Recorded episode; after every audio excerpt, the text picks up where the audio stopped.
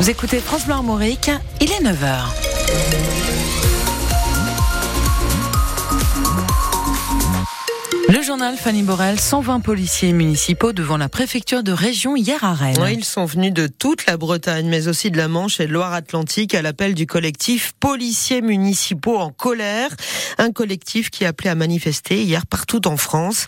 Euh, ces policiers municipaux demandent une meilleure reconnaissance de leur travail et cela passe notamment par une revalorisation de leur retraite, Julien Prouvoyeur. Dans les mains d'Emmanuel, policier municipal à Rennes, une pancarte reprenant deux chiffres. Quand on voit qu'un policier national à la fin de sa carrière touche en moyenne 2400 euros par mois, un policier municipal carrière pleine c'est 990 euros par mois. Ça veut dire qu'on est en dessous du minimum. Beaucoup ont la sensation que leur métier a évolué depuis quelques années. Sentiment partagé par euh, Joss en poste à Saint-Malo. On a des prérogatives, on les respecte, mais aujourd'hui on a les mêmes risques euh, que euh, les collègues de la police nationale. Que ce soit la Bretagne, la région parisienne, le sud de la France, c'est la même chose maintenant. La délinquance, elle est partout. Pour Philippe, agent en Loire-Atlantique, il n'y a pas de distinction police nationale, police municipale. Il y a toujours écrit police sur, euh, sur notre tenue. C'est pas le métier qui a changé, c'est la perception des gens et euh, le ressenti qu'ils ont euh, vis-à-vis de l'autorité. Donc une petite retraite pour devoir faire respecter les règles, c'est compliqué. Une meilleure retraite, une meilleure reconnaissance de la pénibilité aussi.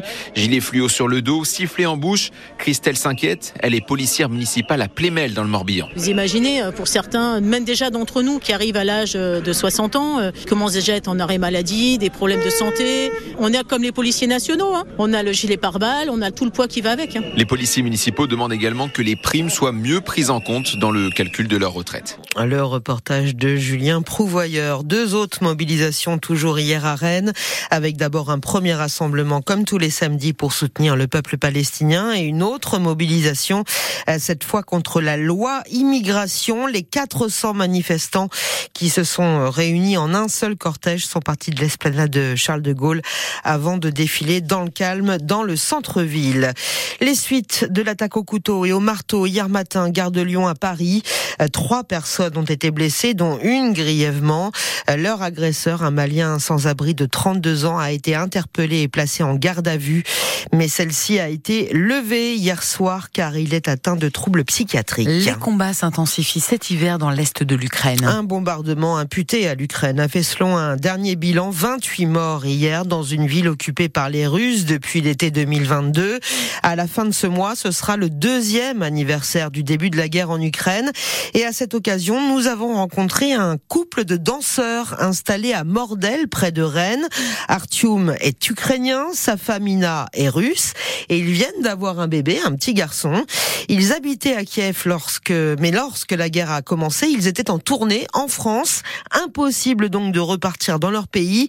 Ils sont restés en Bretagne où ils ont réussi à s'intégrer, Valentin Maillot-Borny. Jamais Arthur Meina n'aurait imaginé vivre un jour en France. Deux ans après leur arrivée en Ille-et-Vilaine, ils ont pris leur marque et aujourd'hui le couple remercie tous ceux qui les ont aidés. Nous sommes très reconnaissants. La France nous a donné l'opportunité de rester ici, de vivre ici et surtout en sécurité. Nous vivons plein de choses ici maintenant. Nous remercions aussi nos amis qui nous soutiennent et qui nous accompagnent dans toutes les démarches administratives. En France, la danse est moins reconnue que dans les pays de l'Est. Arthur et Ina ne peuvent pas être danseurs professionnels, mais ils donnent des cours dans trois communes de la métropole rennaise. Nous avons actuellement trois contrats à Saint-Grégoire, Reux et ici à Mordel. Au départ, ici, on nous avait proposé de suivre des cours de français et finalement, on donne aussi des cours de danse et ça se passe très bien. Même s'ils maîtrisent déjà bien le français, le couple suit toujours des cours et compte sur ses élèves pour les faire progresser, comme le raconte Ina. Nous connaissions déjà des mots de français parce que toutes les terminologies de danse classique dans le monde entier sont en français. Donc il n'y a que les mots courants que nous devons apprendre. Les enfants, les parents et les adultes d'ailleurs nous corrigent lorsqu'on fait une erreur pendant les cours de danse. On rigole ensemble, c'est émouvant. Pour l'instant, la question de rentrer à Kiev ne se pose pas. Ina est russe. Tous les deux le disent, ils se sentent bien ici et ont pour projet de monter un spectacle. Les agriculteurs ne bloquent plus les routes, mais se font encore entendre. Une cinquantaine de tracteurs ont participé à leur manière au vœu de la députée Renaissance d'Ille-et-Vilaine, Christine Le Namour. C'était le Nabour, c'était euh, hier à Domalin, près de Vitré. Des agriculteurs ont pris la parole devant la députée et de nombreux élus pour rappeler aux collectivités qu'il faut manger local. Les tracteurs ont ensuite pris la direction du site Lactalis de Vitré avant de défiler en centre-ville. Ils ont aussi rencontré la maire, Isabelle Le Calennec. Une façon de continuer à mettre la pression, expliquent les jeunes agriculteurs.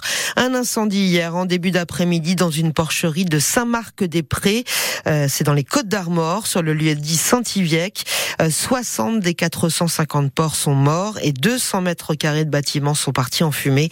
On ne connaît pas encore l'origine du feu. Christian Troidec les positifs à l'alcool au volant. Le maire de Carhaix dans le Finistère, qui est aussi vice-président du conseil régional, avait plus d'un gramme d'alcool dans le sang jeudi dernier. Il a été euh, contrôlé après un accident de la route à Pleurdut dans le Morbihan, Simon Chenot. Il roule sur la départementale, pas très vite, et vers 17h30, un animal traverse. Pour l'éviter, raconte le maire de Carré, il met un coup de volant et finit dans le fossé. En arrivant, les gendarmes le contrôlent. Christian Troidec affiche un taux de plus d'un gramme d'alcool dans le sang. Ni lui, ni sa passagère, une collègue avec laquelle il sortait d'un rendez-vous professionnel ne sont blessés. Le maire de Carré est ramené chez lui par un proche. Nous l'avons contacté. Christian Troidec regrette ce verre de trop.